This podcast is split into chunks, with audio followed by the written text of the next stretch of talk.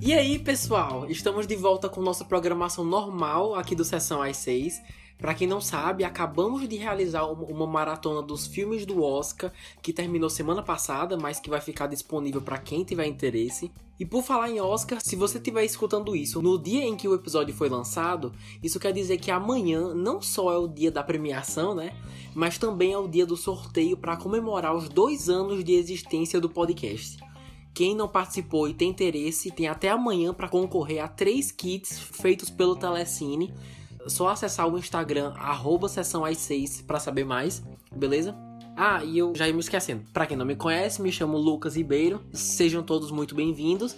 Hoje, finalmente, vamos discutir com spoilers um dos filmes mais esperados de 2022 por muitos eu nunca fiquei tão animado para assistir e discutir um filme do Batman. Então, agora que já conferi, vamos falar sobre tudo. A chegada de mais um Batman, os personagens secundários, as surpresas e revelações, o roteiro e o que esperar para o futuro. Repetindo, haverão spoilers, então se você ainda não assistiu, recomendo demais conferir primeiro e depois escutar o episódio para não afetar a sua experiência, beleza? Tô muito animado, então espero que gostem. Bora lá. Batman conta a história do segundo ano de Bruce Wayne como o herói de Gotham, causando medo nos corações dos criminosos da sombria cidade. Durante uma de suas investigações, Bruce acaba envolvendo a si mesmo em uma trilha de pistas enigmáticas estabelecida pelo vilão Charada, forçando a desmascará-lo e fazer justiça ao abuso de poder e corrupção que há muito tempo assola a cidade é dirigido e coproduzido por Matt Reeves e obviamente é baseado nos quadrinhos da DC. Olha, dessa vez começo reforçando algo que já falei aqui no podcast. Não sou muito fã do Batman. Basicamente a única versão que eu cresci assistindo foi a do Ben Affleck. E como ele nunca me cativava muito, eu sempre tive a impressão que o personagem era só isso. Só a sua interpretação. E não tinha mais nada a oferecer. Dias antes de ir ao cinema, consegui assistir pela primeira vez a trilogia do Christopher Nolan. Que momento melhor para fazer isso do que esse agora, né? E eu adorei. É engraçado que esse diretor tem a fama de trazer uma grande reviravolta na história, e em nenhum dos três filmes ele faz isso. Talvez no terceiro, mas mesmo assim, só fazendo um rápido comentário. Gostei do Batman do, do Christian Bale. Confesso que o Batman dele é de fato mais interessante que a sua versão do Bruce Wayne. Mas o que mais me interessou foi que, especialmente no primeiro filme, ele tinha uma proposta muito mais inteligente que o Ben Affleck, por exemplo, esse tempo todo nunca trouxe. Ele realmente podia voar, o que eu achei o máximo. Não voar, voar, mas o jeito como ele usa a capa para ser levado pelo vento é, é, feito de um jeito tão legal que de alguns ângulos realmente parece que ele está voando sobre a cidade. E outra coisa muito legal também é que ele tem um dispositivo que atrai morcegos, é, que faz todo o sentido do mundo. O Batman tem um aparelho envolvendo morcegos. Adorei ver tudo isso, mas infelizmente só foi usado no primeiro filme. Não sei porquê, nos outros dois eles esqueceram essas habilidades mas só de trazer características mais criativas e que tornam o Christian Bale mais único, já achei mil vezes melhor que o Ben Affleck. Eu diria que o meu preferido dessa trilogia é o segundo, o do Coringa. assim, eu já sabia que o Heath Ledger ia ser muito bom, mas ele tá incrível, super merecido vencer o Oscar. Então, adorei conferir os filmes. Ah, e infelizmente não consegui ler o quadrinho Batman ano 1 antes de ver esse filme mais recente. Então, essa foi a minha preparação. E dito isso, começo a análise falando que adorei o Batman. Adorei, adorei. Que filme bom. Eu só não digo que ele é o melhor filme do Batman que eu já vi, porque primeiro, eu não vi todos os filmes. Falta o do Michael Keaton, o George Clooney, falta um bocado aí. E também porque o segundo filme do Nolan, o, Cavaleiro das Trevas, foi bom demais e ainda tá muito fresco na minha cabeça. Ainda é uma novidade grande para mim, sabe? Porque assim, se não fossem essas duas coisas, seria o melhor filme do Batman. Com certeza. Então, primeiro quero discutir a história, seus pontos principais e depois os aspectos mais técnicos. Então, bora lá. Gotham. Achei ok. É, é criativo você misturar uma cidade fictícia com uma real, no caso Nova York. Eles claramente se inspiraram em Nova York para criar essa versão, o que é interessante. E apesar disso render visuais espetaculares, quero falar disso na parte mais técnica. A, a, versão de Gotham que mais me impressionou até hoje foi a do Coringa, a do filme Coringa, lançado alguns anos atrás, que é simplesmente um lugar ceboso, sem segurança nenhuma. Se você colocar só um pé na rua, você já corre o risco de vida, seja de dia ou de noite. E isso foi representado muito bem. É uma interpretação bem impactante que ficou comigo até hoje e ainda acredito que nenhum filme conseguiu superar, mas dessa versão de 2022 chega bem perto e é muito bonita. Mas sabe algo que eu não curti muito? A mansão Wayne. Eu posso estar sendo bem exigente agora, mas eu não gostei da mansão. Logo na primeira vez que eles mostraram, eu já estranhei. Parecia que Gotham e a mansão estavam em lugares completamente diferentes. A cidade com um ar tecnológico e moderno e a casa do Bruce, sei lá, parecia um castelo do século XV. É, é estranho. Eu sei que existem arquiteturas de época em cidades atuais e tal, mas eu tive dificuldade em acreditar que tudo era parte da mesma cidade, sabe? Pareciam filmes diferentes. Na trilogia do Nolan, por exemplo, a mansão consegue ser os dois antiga e sofisticada ao mesmo tempo. Ou vintage, né? Como, como queira.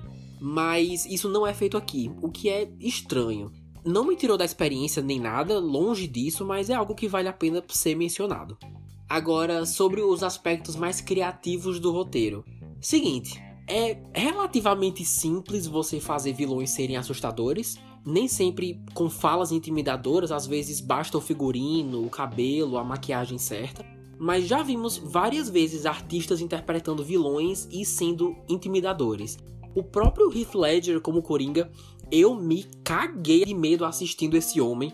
A combinação da maquiagem perturbadora com a atuação do cara é incrível. Eu tinha medo pelos personagens que cruzavam o caminho dele, mas agora você usar o bate-sinal como um alerta para os criminosos e escolher começar o filme mostrando o que o sinal significa do ponto de vista deles, genial. Eu quero muito rever esse filme, tem partes que eu quero ter certeza que entende direito, mas de agora essa sequência inicial é a minha parte favorita ou uma das minhas favoritas. É basicamente um filme de terror, é, esse começo. Como essa versão do personagem é alguém que há pouco tempo se tornou Batman, relativamente pouco tempo, e ainda não sabe direito o, que é capaz, seus limites, é, a sua moral, ele, ele ainda não é um profissional, digamos assim. Essa é uma fase super violenta do, do personagem, né? E os criminosos sabem disso. Ao ponto de que, a partir do momento em que o bate-sinal é ligado, ele pode estar em qualquer lugar, em qualquer beco, em qualquer sombra.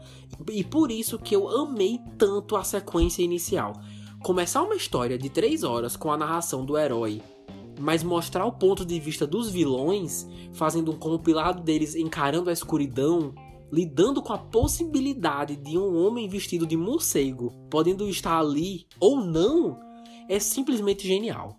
Porque você mostra na visão deles porque o protagonista deve ser temido assim, nem precisava da narração para explicar isso, na verdade, porque o visual já fala tudo.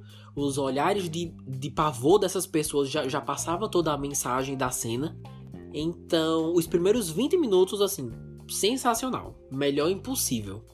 Ok, entrando ainda mais no roteiro, um aspecto que captou meu interesse do início ao fim foi que, diferente de todos os filmes que eu já vi com esse personagem, aqui só há um foco: o mistério. Ben Affleck nunca chegou a ter seu filme solo, né? Sempre disputava a atenção com outros personagens famosos, e como Mulher Maravilha e Superman. E com o Christian Bale, muitas vezes a história mudava o foco para outras coisas. Praticamente no terceiro filme tem um momento em que ele quase não aparece, sabe? Num filme chamado Batman, o Cavaleiro das Trevas ressurge, o cara some no segundo ato quase todo. E aqui em The Batman, a história é tão uniforme, é, é, tão única, sabe? É só uma que o personagem não tem escolha a não ser aparecer a todo momento, o que é ótimo. E na minha interpretação, não é um filme que existe por causa do Batman. A história não é acompanhar o dia a dia dele, como ele, sei lá, como ele faz para conciliar a vida de, de um órfão ricaço com a de um vigilante misterioso. Não é isso, sabe? É, e, isso eu acho mais a cara do da trilogia com o Christian Bale. E, e por isso que eu digo que isso já foi feito antes. Nessa nova versão, um vilão um terrorista horrível, responsável por vários crimes, chama pelo Batman, o atraindo para um mistério até então sem solução. Ou seja, um dos diferenciais desse filme não é que eles têm que mostrar a vida do Bruce Wayne para a história ficar interessante, para você sentir que está sendo entretido. Sua vida não é o entretenimento aqui, não dessa vez, mas sim um mistério tão curioso que o Batman não tem escolha a não ser se envolver e levar isso até o fim. É um enigma maior do que ele, sabe? É, é uma situação, uma série de crimes maiores do que ele e que chamam por ele. O nome do cara tá no título, né? Mas para mim a história é maior do que o protagonista. E o mistério é muito bom. Muitas vezes, quando eu tava pensando nas charadas, o Batman já dava a, a resposta certa na hora. Aí eu pensava: ah, já? Beleza então, próxima. Muitas vezes nós não tínhamos muito tempo para pensar junto com ele e tentar adivinhar também, porque uma hora o filme tem que avançar, né? Então eu entendo. Mas sempre quando a resposta era revelada, eu ficava: ah, tá, tá, beleza, faz sentido. Então, mesmo que nós não tivéssemos o raciocínio que ele teve para chegar na resposta, uma vez revelada, fazia sentido e a gente conseguia acompanhar junto com ele a partir daí. Uma charada ou outra dependia bastante da ambiguidade da gramática da língua inglesa, né? Então, adaptar isso acaba não tendo o mesmo efeito em português, acaba afetando um pouco a nossa experiência, o nosso entendimento das charadas, um pouco da lógica, assim. Mas mesmo assim foi tudo bem bolado, consegui acompanhar praticamente tudo. Para um filme de detetive, isso é muito importante. Mas em geral, o que eu tô querendo dizer é que a história, ao contrário de outras do Batman, é tão uniforme, tão uniforme, que não tem como o destaque ser para outra pessoa que não seja o principal. E como sua inteligência é posta à prova em casos de polícia complexos como esse. falo mais dele na seção dos personagens, beleza? É, agora seguimos com alguns aspectos não tão positivos, porque o, o filme para mim chega muito perto de ser perfeito, mas tem algumas coisas que eu não diria que foram ruins, não iria tão longe, mas que foram meio fracas e poderiam ter sido ainda melhores. Bom, eu vi na internet um comentário muito interessante falando que no terceiro ato o roteiro começa a precisar constantemente de monólogos, longos monólogos, para avançar a história, ao invés de mostrar a história.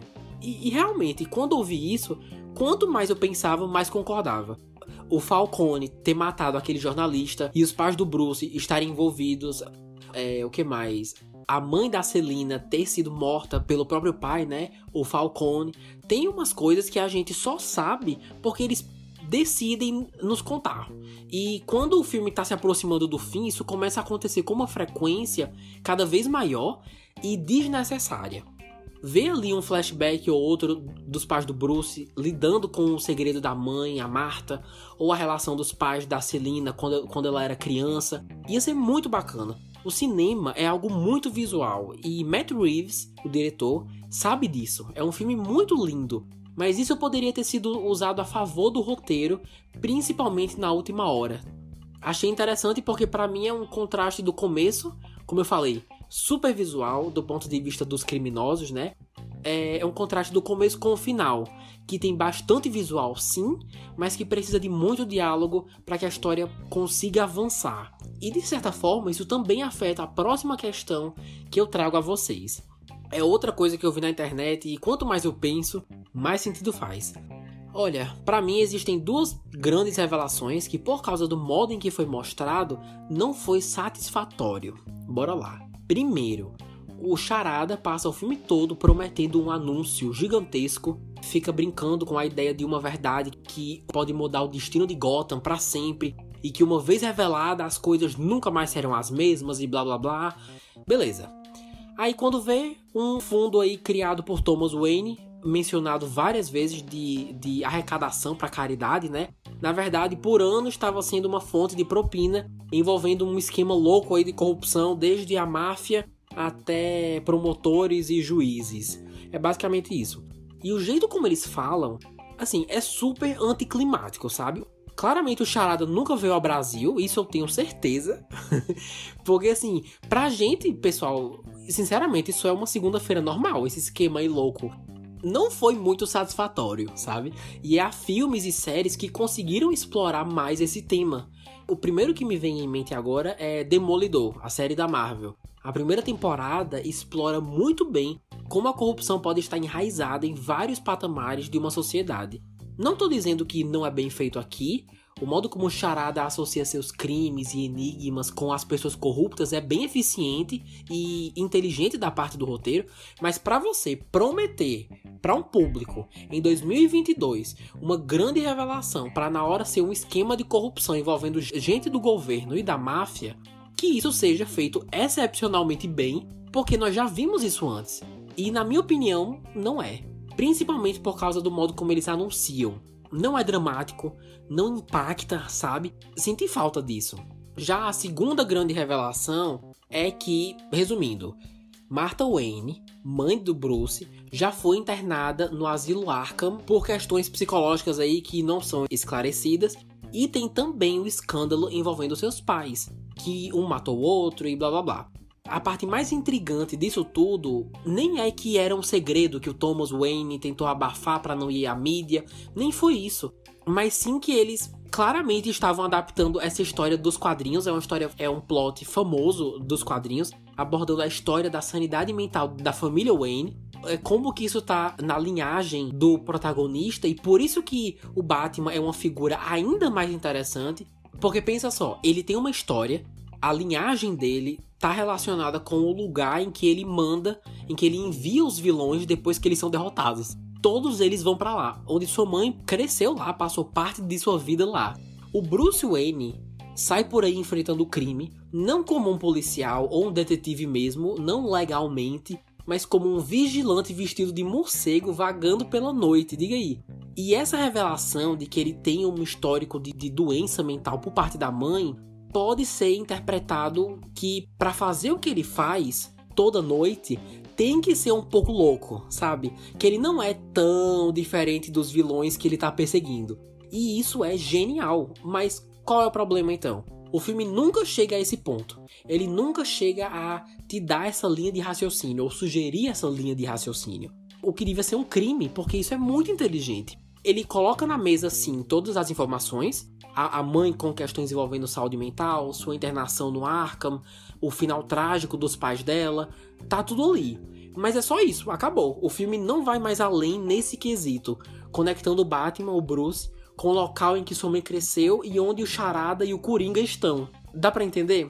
Talvez fosse muita coisa para fazer nesse filme, porque querendo ou não, é só o primeiro e ele já tem muita coisa para fazer, eu entendo, mas no final acabou sendo mais uma revelação que não foi explorada e, consequentemente, não foi muito satisfatória de se assistir. Beleza, antes de seguirmos para os personagens, vamos agora falar sobre os aspectos mais técnicos, certo? Fotografia, lindíssima, maravilhosa. Tem momentos que dá vontade de pausar e só ficar, nossa, mas isso é bonito, né? Caramba! Todas as cenas do alto do prédio da polícia, onde ficava o bate-sinal, que o Batman e a Mulher Gato se encontravam, sempre no pôr do sol, já prestaram atenção, e eu não tô reclamando, tá? Clima muito romântico e simplesmente gostoso de assistir. As luzes noturnas de Gotham também muito atraentes, o neon bem utilizado, o elevador do clube do Pinguim. Todo mundo que entrava naquele elevador ficava mais bonito. O Batman, o Bruce, a Celina, sempre que o elevador abria, eu ficava, nossa, sabe? Sério. E a cena dele guiando as pessoas para fora da inundação da cidade no terceiro ato, como um líder, atraindo as pessoas para a luz vermelha no fim do túnel. Muito bom, mano. A cor traz uma atmosfera muito boa para a experiência toda. Tá de parabéns. Já a escolha das músicas é bem legal. Se você assistiu os trailers e curtiu as músicas, vai gostar da, da trilha sonora em geral. É bem gótica, bem Bruce Wayne. Mas não fica só nisso, a sonoplastia no geral também é muito bem utilizada. Desde o som dos passos lentos do Batman saindo das sombras até o motor do Batmóvel sendo ligado. Muito bom, nada para reclamar aqui. Também não posso deixar de falar do próprio, né? Matt Reeves, o diretor. Não lembro de nenhum filme que esse homem tenha feito. Como falei no episódio passado, tenho dificuldade em associar a obra ao artista. mas enquanto você assiste, você percebe como é um bom diretor por vários detalhes, mas o que mais me chamou a atenção ao ponto de lembrar para trazer aqui no podcast foi o foco, o foco da câmera. Em vários momentos nós não conseguimos ver o que se passa atrás do personagem ou ao seu redor, fica meio borrado, só vemos a pessoa em questão se movendo. Por exemplo, quando a Celina entra no clube, dentro do clube do Pinguim, tem uma cena com o Batman também, se eu não me engano. Mas mesmo sem lembrar do trabalho desse diretor, dá para ver suas escolhas criativas do começo ao fim. Gosto muito que ele não tem pressa para contar a história, eu respeito muito isso. Claro que corria o risco dele se perder, né? E isso afetar sim a relação do público com a história. Mas comigo isso nunca aconteceu. Muito pelo contrário. Ele sabe que está nos introduzindo em um novo mundo e quer ter certeza que tudo seja feito com calma. E num filme blockbuster de Hollywood, esse não é o comum, sabe? Hoje em dia é tudo muito rápido. E por isso respeito muito a sua escolha, funciona aqui. E mesmo tendo três horas, o que é mais que o normal, né? Minha experiência foi muito positiva. Senti sim, enquanto assistia, que estava na sala de cinema fazia muito tempo, mas isso foi algo positivo para mim. Sentia que estava lá fazia um bom tempo, mas eu não queria que acabasse, sabe? Porque tava adorando o que tava assistindo. E se o diretor não tá só enrolando o público e precisa de tempo para contar sua história, eu dou esse tempo. Eu posso ser paciente, ainda mais quando vale a pena. Acaba sendo um investimento. E aqui ele entregou com certeza. E por fim, temos cabelo, maquiagem e figurino, que também marcaram forte presença, em especial a maquiagem do pinguim, né? Ainda não acredito que por trás da, daquilo tudo tá o Colin Farrell, que não se parece nada com ele, o que é estranho, mas é eficaz, né? Mostra que a maquiagem é boa. A caracterização da mulher gato também chama atenção. Suas perucas, suas unhas maravilhosas que intencionalmente te lembram de um gato, né? Às vezes tinha um glitter ao redor de seus olhos, muito bem feito. E o figurino, nota 10, né? Amei o traje do Batman. Dá pra ver que deixa o ator maior, sim, mas não chega a ser aquela coisa exagerada com o enchimento que o Ben Affleck tem. Para ser justo, o Shazam também tem, o Ben Affleck não era o único. Nunca gostei do traje do Ben Affleck. Aquilo parecia zero flexível, parecia pesado, sem agilidade não passa a ideia de que alguém conseguiria enfrentar vários criminosos sorrateiramente à noite, sabe? Sem chamar atenção. Com o uniforme desse filme, não é estufado, não parece ter enchimento, e o ator faz dar certo. E por falar nele, entramos agora na parte dos personagens que já passou da hora, então bora lá. Primeiro, claro, Robert Pattinson interpreta Bruce Wayne ou Batman, vocês lembram quando, há dois anos atrás, quando anunciaram que ele seria o novo Batman? Como isso dividiu as pessoas? Muitos não conseguiam entender como que o cara que protagonizou uma franquia como um vampiro podia ser bom o suficiente para fazer um dos heróis mais famosos do cinema. Muitos comentários desnecessários por aí, até hoje, na verdade. Eu pessoalmente precisava ver um trailer para entender melhor a situação tava meio cético por ser mais um Batman no cinema, sabe? Nem era o ator em si, era porque ia ter mais um. Falo mais disso depois. Mas quando o primeiro trailer finalmente saiu, eu fiquei surpreso como parecia algo bom. E Robert Pattinson tá sensacional. Eu não me canso de vê-lo usando o traje e gostei muito que ele passa mais tempo como Batman do que Bruce Wayne. É muito perceptível que ele muda quando coloca o traje como Bruce Wayne ele não anda com confiança, né? Sempre mórbido, com certeza ainda afetado pela morte dos pais e ainda tendo que conciliar tudo isso com a dupla identidade, né? Na verdade é exatamente assim que eu o descreveria. Uma pessoa com duas identidades. E vê-lo sair de uma para outra é praticamente uma transformação. O Batman sabe a reputação que tem e isso lhe dá a confiança e a autoridade para fazer o que faz, sabe? E fazer com muita violência. E ver o Robert Pattinson interpretar dois lados da mesma pessoa é muito incrível. Então, assim, essa transformação que ele fez foi, foi muito incrível. Foi algo que eu fiquei muito feliz por estar assistindo. Dá pra ver que ele leva o personagem muito a sério. É um Batman sensacional. Ah, e mais uma coisa, na trilogia do Nolan, eu não achei nenhuma sequência de ação em que a luta coreografada do protagonista chamasse atenção. É sempre o soco e desviar, sabe? Tanto que as melhores lutas coreografadas da trilogia, para mim, foram as da Anne Hathaway como Mulher Gato. E aqui isso não acontece. É muito bem organizado, dá para perceber isso desde a primeira luta do filme. E ele vende isso muito bem, então parabéns aí.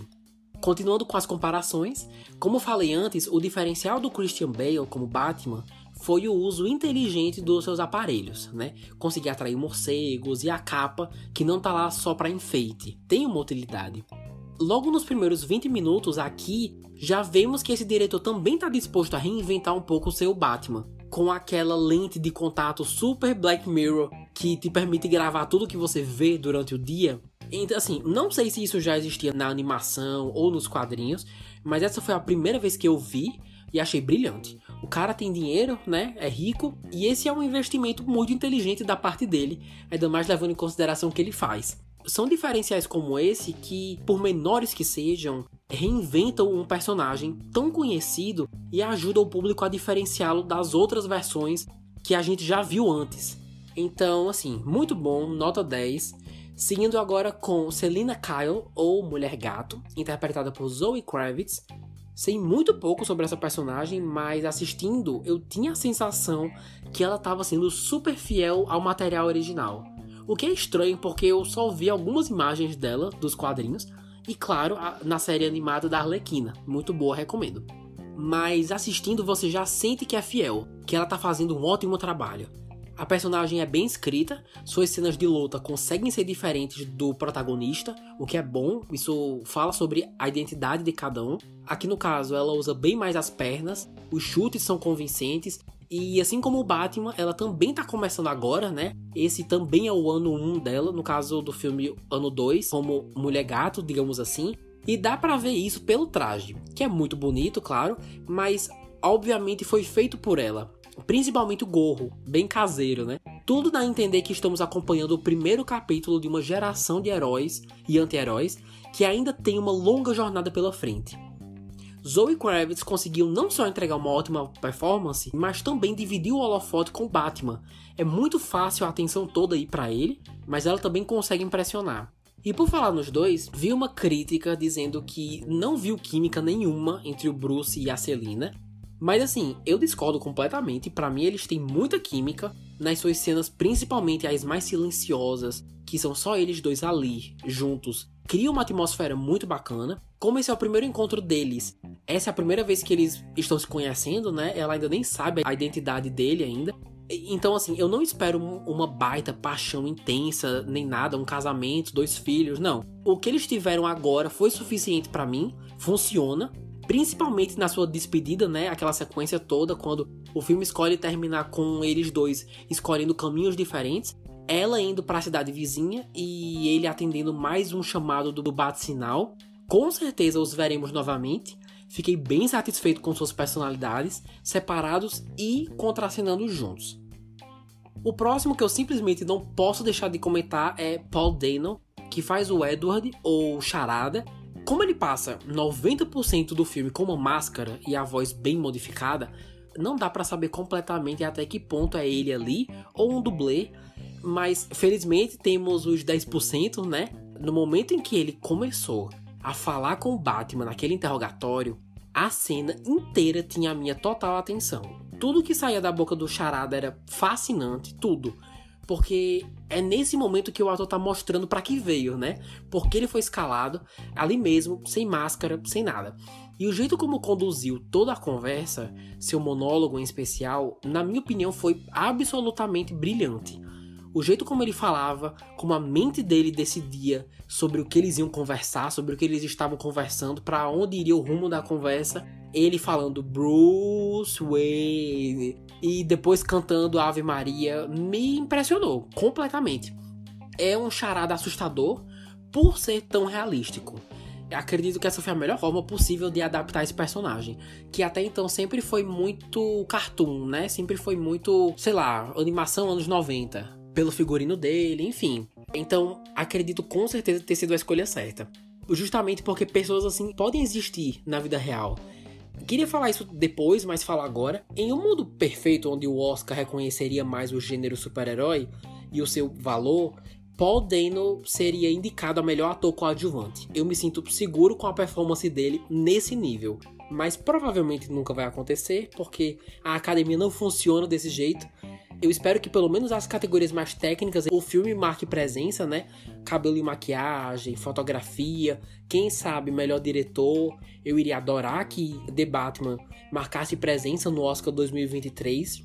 Não tenho ideia se já abriu o período de inscrição ou se já dá para se qualificar, mas espero demais, demais que marque presença no próximo ano. Mesmo sem poder aprofundar todo mundo, vale mencionar também Colin Farrell, como falei, irreconhecível como Pinguim, que tá muito bem, como um dono de um clube bem suspeito.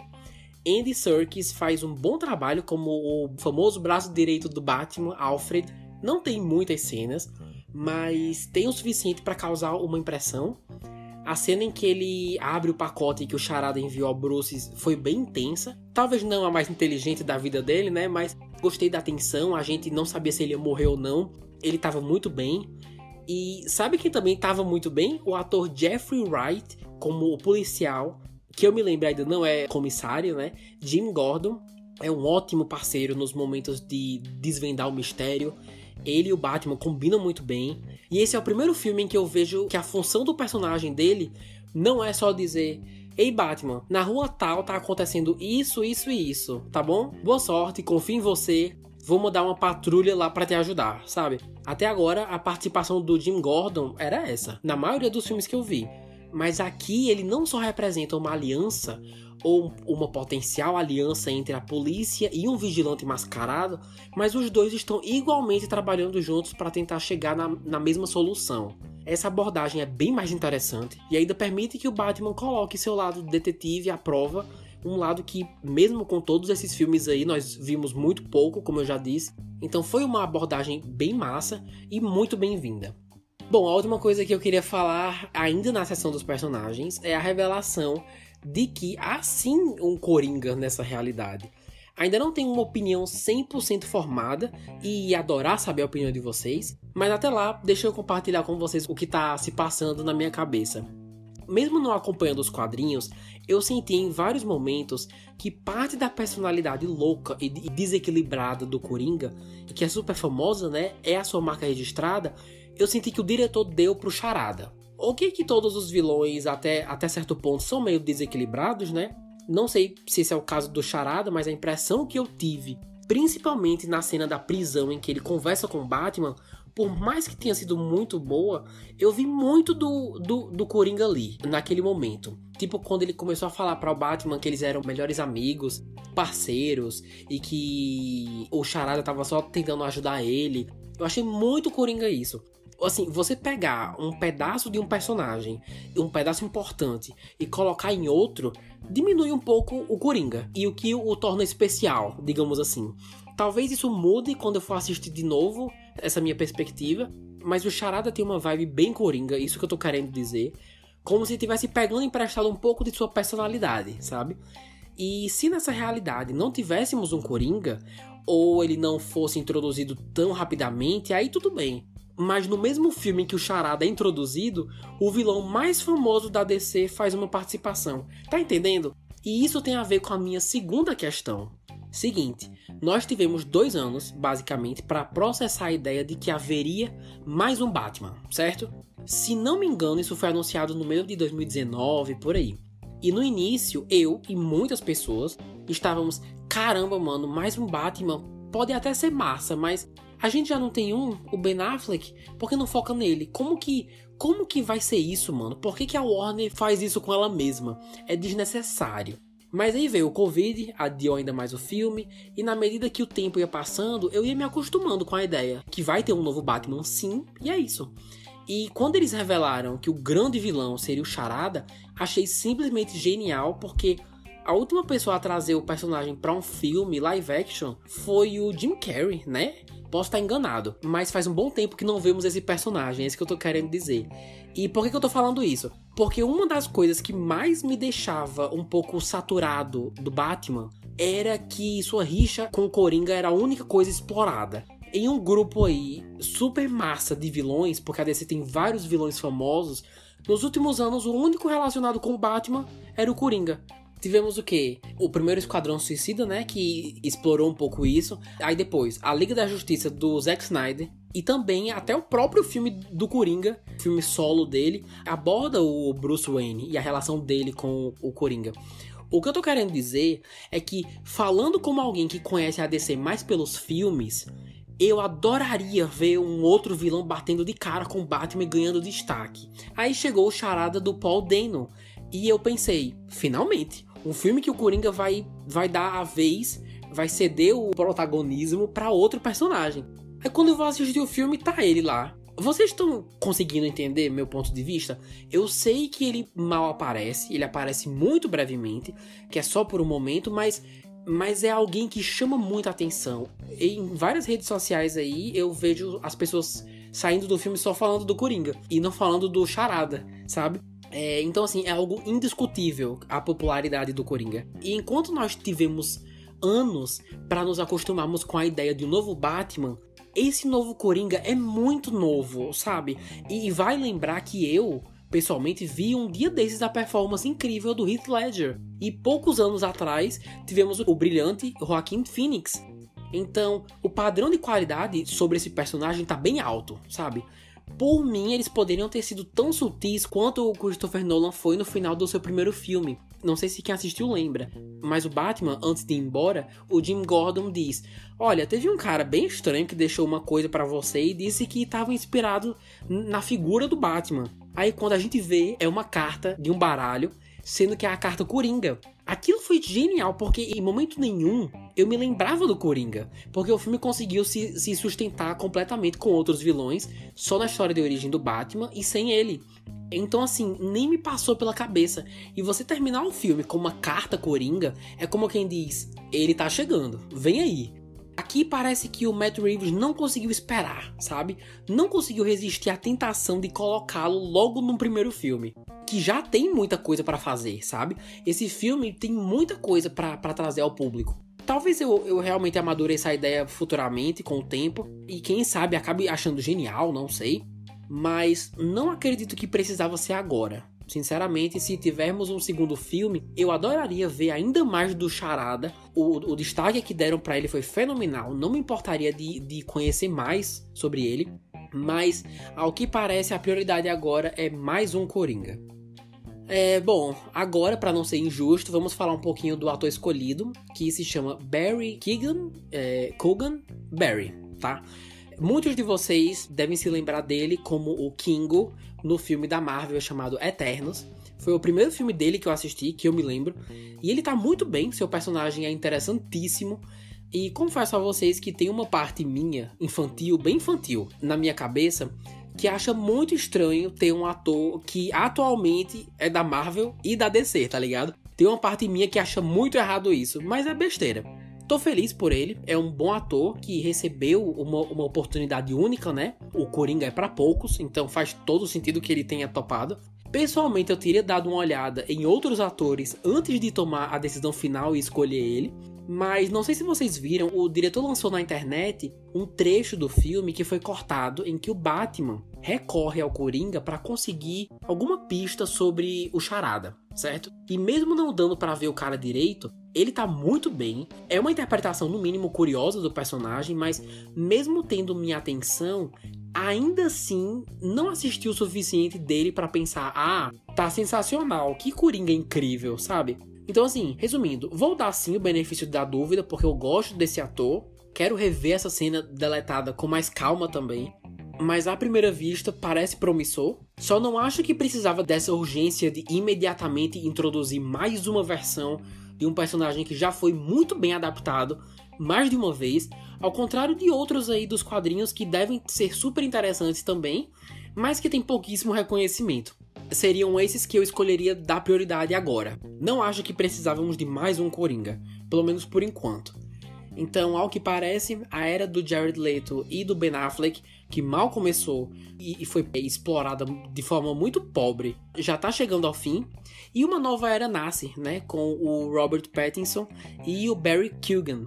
Espero que essa dure mais tempo, pelo menos, e o que isso significa pro resto da DC, só Deus sabe já que o Batman do Ben Affleck é que tá conectado ao resto da DC. E, e, o Robert Pattinson tá mais isolado aí no seu mundo. Então bora ver o que, o que eles vão fazer aí. Agora vamos falar sobre o futuro e agora, né? O que vem depois? Tem alguma coisa já planejada? A Warner já confirmou alguma coisa? É o seguinte, até o momento em que esse podcast está sendo gravado, não foi anunciado uma continuação, um Batman 2 ainda, porque eu aposto tudo que vocês quiserem como vai ter um segundo filme, porque é muito tentador você fazer do que você escolher não continuar o que tem tudo para virar uma franquia, já que está sendo super elogiada e aclamada por fãs e críticos, o que é super difícil de acontecer hoje em dia, e a bilheteria está indo super bem.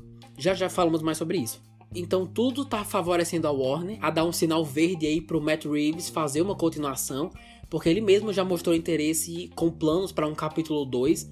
Até falou em uma entrevista que gostaria de trabalhar com o Mr. Freeze, ou o Senhor Frio, né? Um dia interpretado pelo Arnold Schwarzenegger. Quem lembra?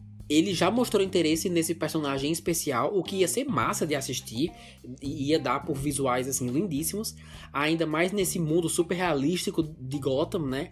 E ao que parece teremos o Coringa também, né? Como já falamos, já que tivemos um teaser aí dele nesse primeiro filme. Ah, Lucas, então a previsão é só mais um filme mesmo? Não. O diretor também demonstrou interesse em desenvolver uma série, na verdade, várias séries. Primeiro, ele já mencionou a Mulher Gato, uma série pro HBO Max, porque já que ela termina sua jornada indo para uma cidade vizinha, então a série podia ser sobre sua vivência lá, talvez tentando roubar algum cofre, algum banco, e, e ainda por cima pode introduzir outros personagens famosos dos quadrinhos. É uma, é uma oportunidade boa. Eu super assistiria uma série com o retorno da Zoe Kravitz como Mulher Gato e ainda por cima como protagonista. Só falta a Warner confirmar, né? Ele também está querendo fazer aí uma minissérie do Asilo Arkham, que vemos brevemente no filme, talvez contando histórias de criminosos famosos, não sei. Talvez introduzindo a versão deles da Arlequina, eles podem seguir caminhos interessantes. Apesar de tudo, eu confio bastante nesse diretor. É, assim, também houveram boatos de que uma série policial sobre a patrulha de Gotham estaria sendo desenvolvida, mas pelo que eu entendi, houve uma pausa aí nessa produção. Não se sabe mais se eles, se eles ainda vão produzir essa série, certo? Lembrando que não há uma confirmação 100% de que todas elas que eu tô mencionando agora vão ver a luz do dia ok? Não é, não é nada certeiro. Mas sabe o que eles já confirmaram? Uma série também pro HBO Max, claro, do Pinguim. Eu adoro o Colin Farrell, já disse, mas eu não saí do filme pensando, meu Deus, preciso urgentemente ver mais desse personagem, sabe? Eu priorizaria mais o Batman, a Mulher Gato e o Charada. O, o Pinguim ainda não me conquistou, não, mas vai que vai ser o mesmo caso do Peacemaker um personagem que no seu filme introdutório achei bem mais ou menos, e na sua série solo achei o máximo, uma das maiores surpresas de, de 2022. Então, assim, nunca se sabe. Óbvio que eu vou assistir, mas precisaria de um trailer primeiro, para ser mais convencido. Então, por hora, o futuro do Batman vai ser investir nessas ramificações né, nessas séries. O, futuro, por enquanto, tá no streaming e até o momento sem confirmação de uma sequência pro filme em si. Então, seguimos agora com os números. Uma parte importante da produção de um filme é o quanto ele consegue arrecadar, né? Quantas pessoas o filme conseguiu apelar ao ponto de incentivá-las a saírem de casa e irem ao cinema ainda mais hoje em dia com o Covid, e é sobre isso que vamos falar agora. De acordo com a Wikipedia e o site Box Office Mojo, o longa tinha previsão de, de um orçamento de 100 milhões de dólares, mas por causa do Covid acabou tendo as gravações adiadas, né? O que exige mais dinheiro. E aí depois o seu lançamento foi adiado, a data em que o filme entraria em cartaz foi adiado, também exigindo um maior orçamento aí para o material promocional, que é super importante. Então, nessa brincadeira aí, o filme acabou gastando 200 milhões de dólares, sem contar com material promocional, trailers, clipes, essas coisas, e até o momento arrecadou mundialmente mais de 612 milhões de dólares, certo? Eu soube que para Warner começar a ter algum lucro, precisa chegar em 700 milhões aproximadamente, para ele conseguir se pagar, não ter prejuízo e tem que passar disso para ter algum lucro. A bilheteria no geral está bem positiva, não se sabe se vai alcançar a marca de um bilhão, mas ainda tem muito tempo aí pela frente. Mas ficamos aqui na torcida e lembrando que há outras oportunidades do filme ganhar uma grana. Por exemplo, quando estiver disponível para comprar ou alugar, né? Muita gente ainda está evitando ir ao cinema e, e, espera o filme sair de cartaz e entrar em sites para comprar ou alugar, que é mais seguro, né? E às vezes até mais barato, economiza gasolina, enfim. O filme também pode aumentar o número de assinantes no HBO Max, porque eventualmente ele vai estar disponível nessa plataforma. É, a previsão, se eu não me engano, é o meio de abril, pelo menos nos Estados Unidos, certo? Não ficaria surpreso se fosse por aí também que chegasse ao Brasil, bora cruzar os dedos. Então, mesmo que saia de cartaz, não quer dizer que é game over, beleza? Se Deus quiser, a bilheteria vai terminar sendo um sucesso. Bom, no geral, The Batman ou The Batman é um filme bem dark, bem sombrio que a DC não tem feito ultimamente. Acho que desde o filme do Coringa é criativo com uma versão bem intrigante do Bruce Wayne no começo de seus anos aí como vigilante, com excelentes personagens secundários, super sofisticados, um mistério sensacional, muito cativante que conseguiu facilmente prender a minha atenção o que é um diferencial muito bem-vindo das diversas outras versões já feitas. E quando o vilão tem a chance de brilhar, o roteiro não decepciona, com um dos monólogos mais envolventes que eu já vi de um vilão nos últimos meses. O filme realmente mudou sim a minha percepção do personagem, não só o filme, como toda a preparação que eu tive até assistir. Consegui conferir a trilogia do, do Nolan, né? Como eu falei, super valeu a pena. E no fim das contas, não só tenho muito mais respeito pelo personagem, como não vejo a hora de conferir seu próximo capítulo nos cinemas. E vocês, ouvintes, esse é o melhor Batman na opinião de vocês? Eu vi que muita gente acha o Robert Pattinson o melhor Batman de todos, o que é muito impressionante. Acham que o Ben Affleck deveria ter tido uma oportunidade melhor de mostrar do que é capaz, talvez seu próprio filme solo, ou nós já vimos tudo que ele tinha para oferecer? O Coringa apareceu na hora certa ou vocês concordam que podia ter esperado mais até fazer sua aparição?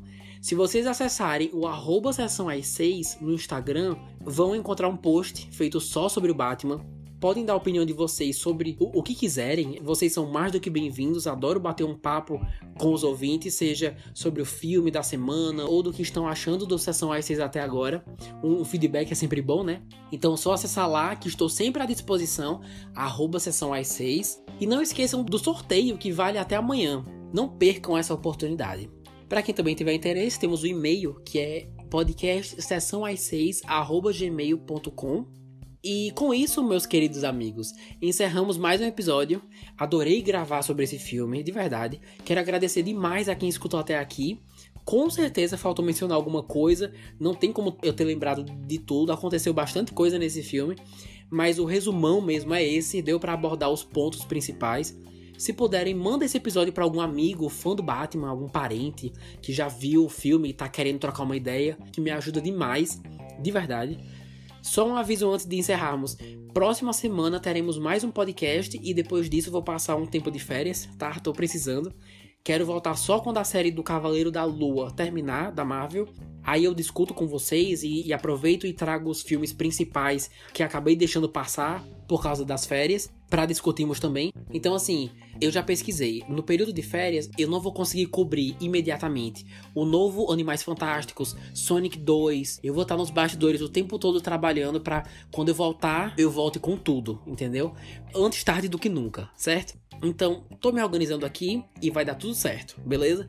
Então, me encontro com vocês sábado que vem, tá? Vou ficando por aqui. Um grande beijo para todos vocês e até mais.